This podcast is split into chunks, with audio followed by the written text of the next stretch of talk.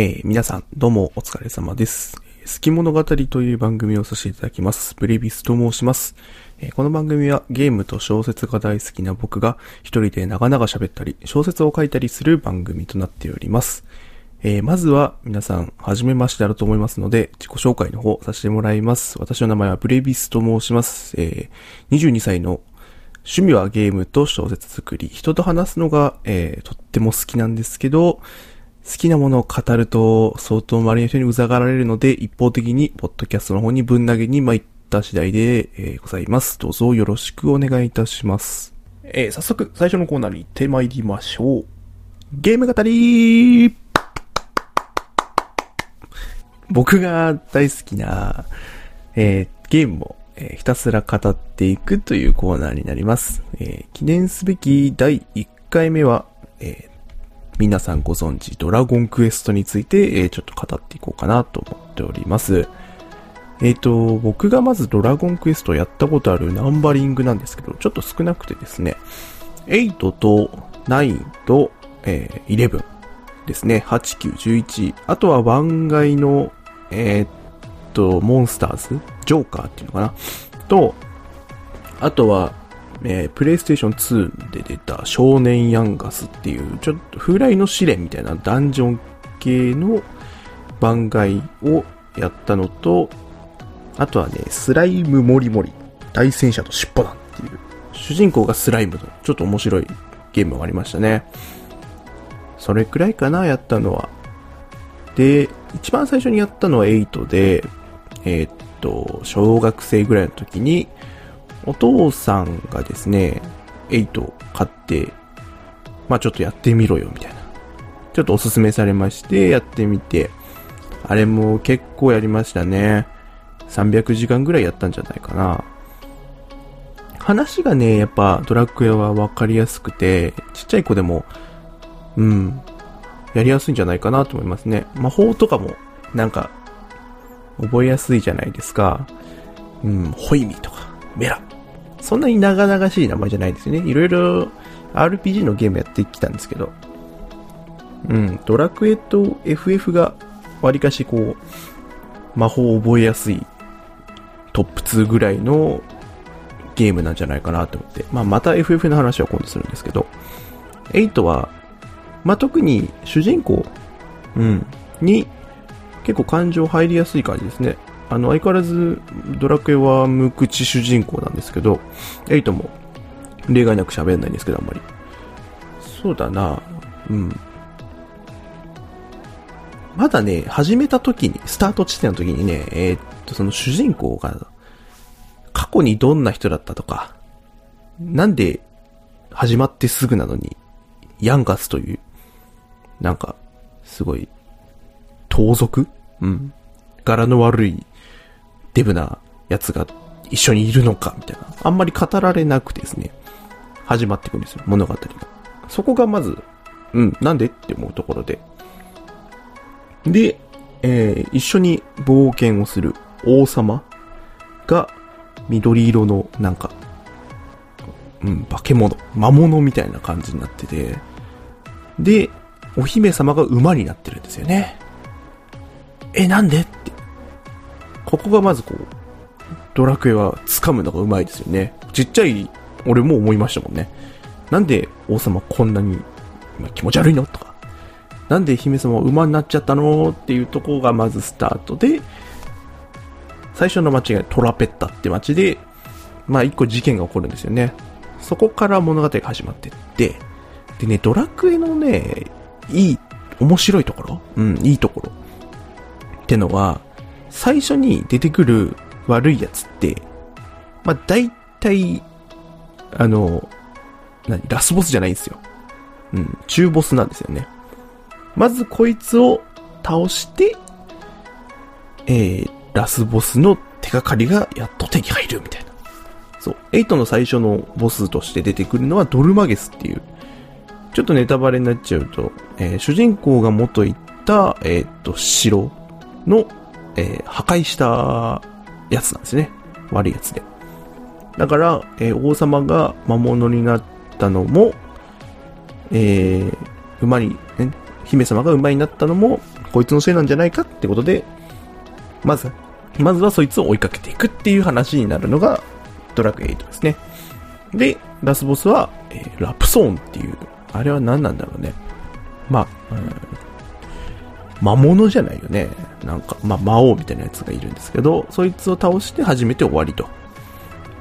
まあ、このラプソーンにたどり着くまでの話も相当面白いんで、やってない人はね、多分、いっぱい出てるよね。もう、プレ2だけじゃなくて、iPhone でもできたし、最近は 3DS とかでも出てるんじゃないかな。うん、やってみると結構面白いと思います。あとは、8は初めて、こう、3D になったんだよね、立体的に。確か。確かね。これで間違えたからってちょっとなんか言うのやめてほしいんですけど。うん。確か 3D。結構綺麗なんですよ。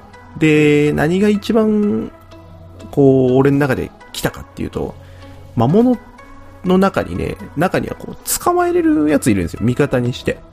そう。で、それをね、3匹集めて1チーム作って、それを戦わせることもできると。仲間呼びっていうので、えっ、ー、と、自分が集めたモンスターたちをこう呼び寄せることができるんですよ、戦闘中に。で、中には、スライムと、スライムと、スライムを同じチームに入れると、キングスライムになったりみたいな、そういう面白い遊び心もあるんで、結構好きでしたね。うん、そんな感じかな、8は。8はまあ、あの、ラスボスの後のもう一個ボスいるんですけどね。それもなかなか楽しかったですね。何回か姿変わって、特徴も変わるんですよね。あれも楽しかったな。まあ、やってない人いたら、よかったらやってみてください。あとは、9か。9は、DS のやつやな。あれ面白かったね。主人公が天使っていうのがまず面白かったな。うん。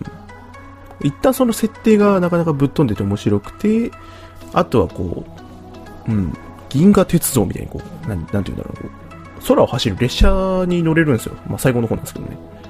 あの、いわゆる、その、どこでも行けるシステムなんですけど、8だと鳥になれるとかのパターンのやつで、えー、列車になれるんですけど、列車に乗れるんですけどね。うん、あれ結構なんかすごい綺麗だなって思いでですね、今振り返ると、ごめんなさい、ちょっと手元に全くその資料みたいなのがないんで、完全に思い出トークなんですけどね。うん、あとは、ジョブか。うん。ルイーダの酒場行って、あ、ルイーダの酒場出るんですけど、8は。8じゃないや、ないか。えっ、ー、と、好きなキャラクターの見た目、えー、身長とかもできて、顔も選べて、えー、好きなジョブにもできると。で、まあ、後々上級職みたいなのが出てきて、魔法戦士だったりとかもなれるみたいな感じで、なんか、ちょっと前のね、ドラクエってそんな感じだったんだなとかって思いながらやるのが結構楽しかったな。ダーマ神殿とか言ってね、転職した時はまあ、楽しかったな。俺の主人公はずっとスーパースターでしたね。スーパースターなんか、遊びこらって面白かったですよ。なんかジャグリングとかってボールをね、ポイポイ投げてランダムに敵に攻撃みたいな。あれは面白かったな。我ながら笑った気がしますね。我ながら？うん。あと9は、あんまりインパクトないんだよな、俺の中では。うん、8が面白かったっていうイメージしかなくて、ドラクエは。11の話しちゃいますか。うん。11は、えー、最近、えー、PS4 とスイッチでね、やりましたね。うん、11は面白かったです。はい。あんまりこう、最新作だから、ネタバレとか確信に迫るようなこと言っちゃいけないんだろうけど、物語を最後まで進めるとね、このサブタイトルの過ぎ去りし時を求めての意味が、ああ、なるほどなっていうのがわかりますね。ああ、そういう意味での過ぎ去りし時なんだなとかって思えるのがね、すごい楽しかったですね。なんか11のね、ストーリーがどんな感じだったかなと思って、なんかまとめサイトみたいなの見たりして、なんかあれらしいですね。なんか物語、そのナンバリングのつながりがあるみたいなことを書いてあって、へえーと思って。11の主人公は、えー、1の主人公の子孫。子孫じゃねえ、上か。1の主人公が、11の主人公の末裔か。うん、言い方はそうだな。うん、みたいな話もちょっと見て、へえって思いましたね。あとは、あんまりこう、触れらんないんだよな味方のね、色が濃くて好きです。僕は神が好きなんですけどね。でね、最大ダメージってやっぱ気になるじゃないですか。こういう RPG ものって。俺って今どれぐらいのダメージ叩き出せるんだろうみたいな。で、なんかこう、こういう王道のゲームってさ、剣で切るとかさ、なんか力あるやつは斧でみたいな。魔法が得意なやつは魔法で、でかいダメージ出すみたいな、まあ、イメージあるじゃないですか。なんとなくね。うん。俺はありますけど。でね、このカミュってキャラクターの、まあ、最終的な、マックスダメージの出し方って、ちょっと面白くて。えっとね、これ今多分言っていいと思うんだけど、分身して、分身って言って、あの、一旦かけて分身っていう技を使うと、次のターン、えー、3回分の攻撃ができるっていう、まあ結構強めの技なんですけど、この分身を使って、えっ、ー、と、デュアルカッターかな？うん、確かそんな感じの名前のやつを、これがね、ブーメランの技なんですよ。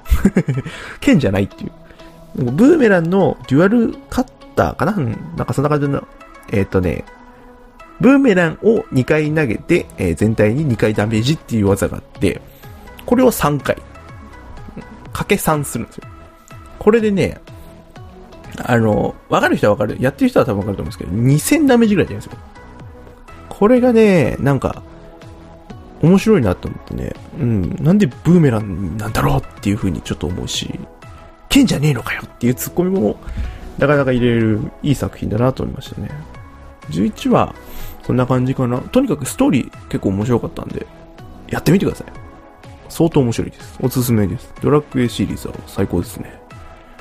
あと、ヤンガス、少年ヤンガスか。うん。これも、えっ、ー、と、風来の試練的な、あの、なんて言うんだろうな、こう、なんもない状態から男女に潜って、物拾って、えー、クリアしていくみたいなパターンのゲームなんですけど、これもまたね、面白かったっすね。あの、何が面白いってね、これモンスター捕まえれるんですよ。また、まあ同じような感じで。あのね、とあるイベントが終わってからは、えー、モンスターの HP を半分にすると、えっ、ー、とね、モンスターの壺ってのを使うと、モンスターをね、壺の中に収めることができるんですね。吸い込んでね。これがまた面白いシステムで。で、それをね、呼んで、後ろについてこさせれるんですよ。で、そいつらを、まあ、従わせて戦うんですけど、それだけじゃなくて、あのね、なんか上に乗ったりね、頭の上に乗っけたりしてね、一緒に戦えるんですよ。なんか、まあ、亀みたいなキャラがいるんですけど、モンスターがね、そいつの上に乗って戦ってみたり、うん。あとはちっちゃいドラゴンみたいなやつ頭の上に乗っけて火吐かしたりみたいな。でね、面白いのが中にはね、融合って言って、その少年ヤンカスの体の中にモンスターを取り込むタイプのこう合体するね、パターンのモンスターもいて、それを使うと、例えばシャドウっていう影の、影がふわふわなってるモンスターがいて、そのモンスターと合体すると壁の中をすり抜けれるとか。そう、そのモンスターの特有の効果をね、得ることができて、すごい面白くて新鮮でしたね、あれは。あとはなんといってもね、このエイトが好きな、まあ、男の子だった時の僕がね、あの、ヤンガスのちっちゃい頃の話を知れるっていうのがまた一番でかかったですね。うん。あの、エイトにもちょこっとだけ出てくる、こう、ゲルダっていう、まあ、その盗賊仲間みたいな女の、えー、エイトの時はまあ大人の女の人だったんですけど、まあ、少年ヤンガス時代はもちろんちっちゃい女の子みたいな。そのゲルダとの、えー、っと、絡みもちょっと見れると。で、なんと言ってもなんですけど、まあその盗賊のね、大先輩のね、トルネコ。トルネコが出てくるんですよ。で、まあトルネコ自体は、えっと、全く冒険しないんですけど、今回、このタイトルではね。ただトルネコもそこで初めて知りましたね、僕は。で、そこからいろんなこう、派生ゲームを見るたびにトルネコが出てくるんで、やっぱこう、あ、こいつが結構、何ドラクエの中では看板のキャラなんだなとかって思いながら、えー、見てましたね。なんか調べると、トルネコの大冒険っていうまだ前のね、ゲームからの持ってきたりとかして面白かったらしいですね。僕はまあ知らないんで、少年ヤンカスっていうものしかちょっとわかんないですけどね。あと、スライムモリモリに関しては、えー、っと、ちょっと省こうかな あれはね、やってみないとわからない面白さっていうのがあると思うんで、まあ主人公がスライムで、周りのね、あのー、人たち、みんな、えっ、ー、とね、スライムなんですよ。話しかける。人じゃねえな。ま、ま、スライムたちがね。うん、なんか新鮮でした。すごく。自分がスライムになるっていうのが面白かったですね。で、僕やったのは大戦車と尻尾弾だったんで、そっちしかわかんないですね、正直。なんかもう一個出てるみたいですけど。うん。で、大戦車で何するかっていうと、岩やら爆弾やらを投げて えー、敵の大戦車をぶっ壊していくっていう斬新な感じでしたね。うん。あれもかなりやったな。ただ弟にデータ消された記憶ありますね、あれ。うん、無邪気な3歳の弟にデータ消されましたね。あの時の、なんていうかな、やり直したくないさったらなかったですね。もうそれ以来やってないですね。そんな感じですかね。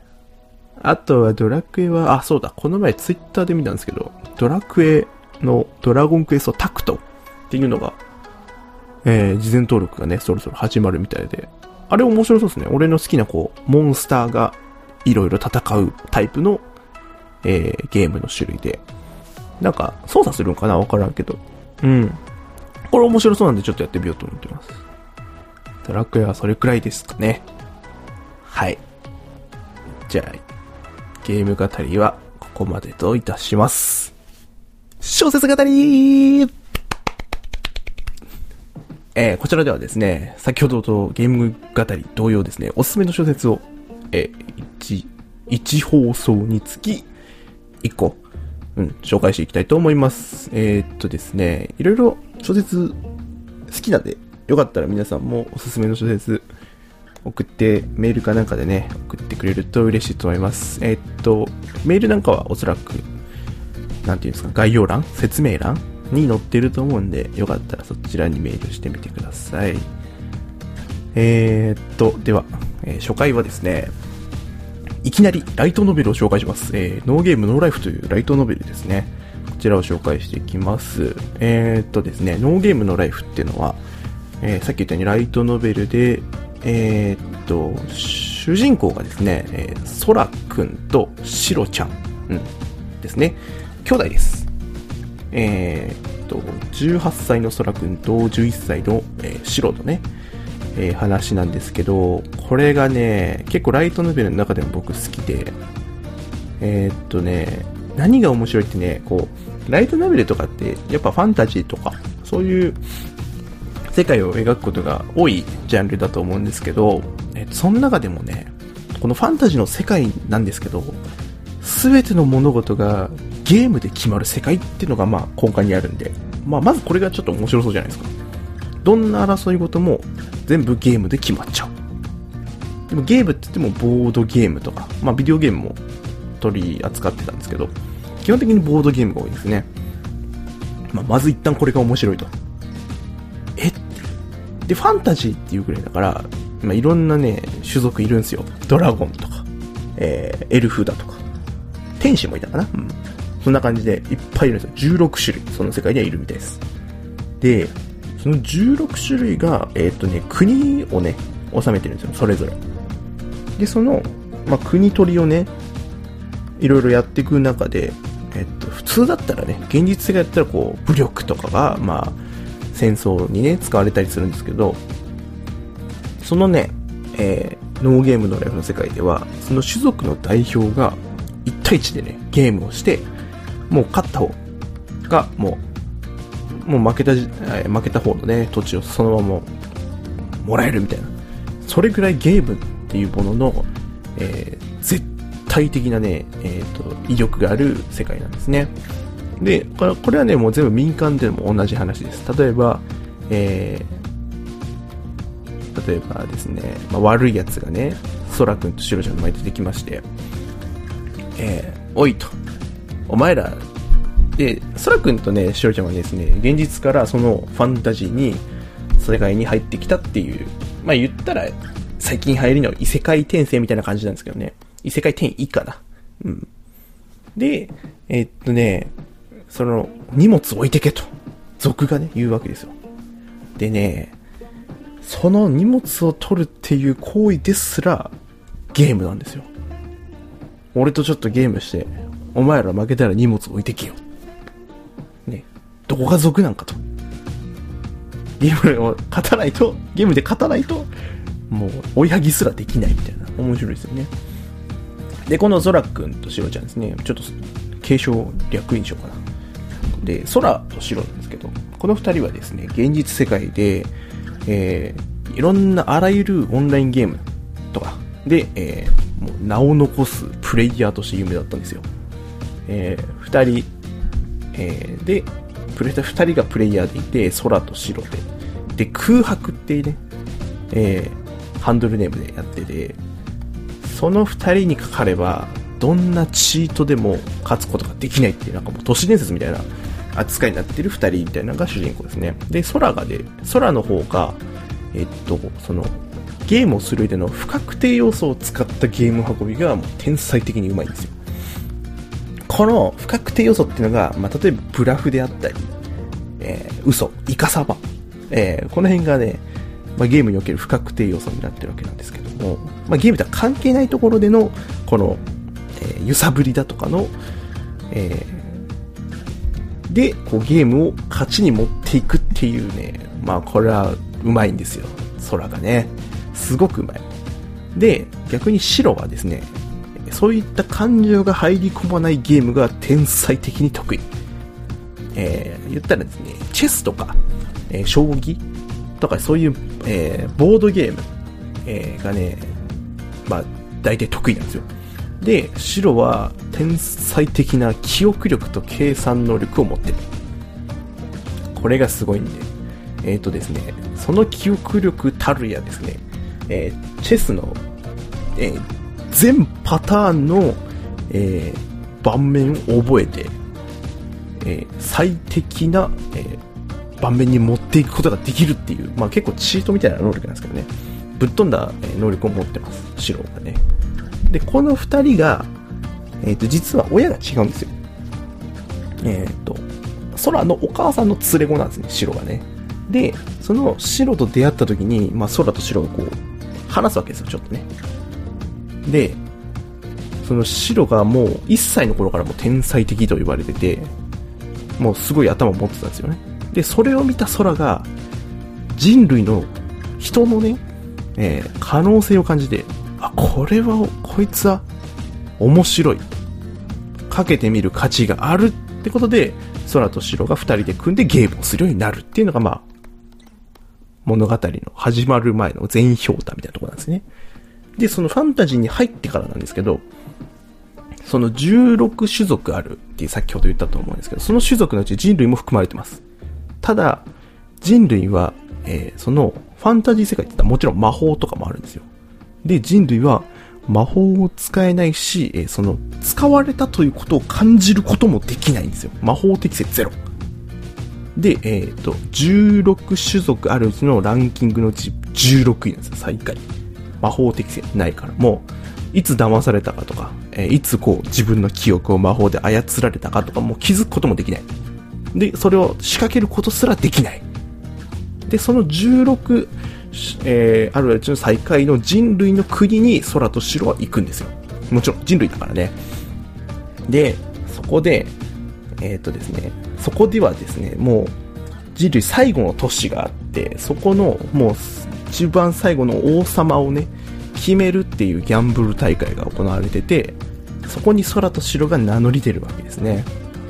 で、その最終戦まで行くんですよ、空と城ね。で、最終戦で出会った、えー、一人の女の子が、これね、実は裏でね、エルフと繋がってたんですよ。これ言っていいよ。うん、エルフと繋がってた。で、そのエルフと繋がって、もうこれしかないのよと。もう人とね、え、エルフが手を組んで戦わないともう人類は生き残れないのって言うんですよ。もうこうするしかないのと。だから、あなたたちをもう任す、任しますと。魔法を使ってね、もう負けてってお願いながら。でも空と白はそれに立ちはだかる。空がですね、さっき言ったように空は人類の可能性ってのを感じてるわけですよ。白を見てね。で、白はそんな空を信頼してる。で、二人が最後にその女の子とね、やったゲームがチェスなんで。これはもう白のもう独壇場。もうチェスで負けたことなんて一個もないんですよ。ただこのチェスが面白いんですよ。なんて言うんですかね。えっ、とね、チェスって駒あるじゃないですか。ポーンとか、えーナイトとか、キング、クイーンとか。その一つ一つに感情が宿ってるっていうチェスなんですよ。で、だから、ポーンって前にしか進めないじゃないですか。ポンポンって2個ね。でも、天才的なカリスマ性があるってなると話が違ってくるんですよ。前に進めってポールに命令すると、いくらでも前に進めれる。っていうチェスなんですよ。まあ、で、その、女の子は魔法を使って、そのカリスマ性があるっていう風にしちゃってるから、えっと、ありえない動きを可能にするんですよ。ただ白は全ての盤面をチェスね、もう記憶してるから、それでも勝てるんですよ。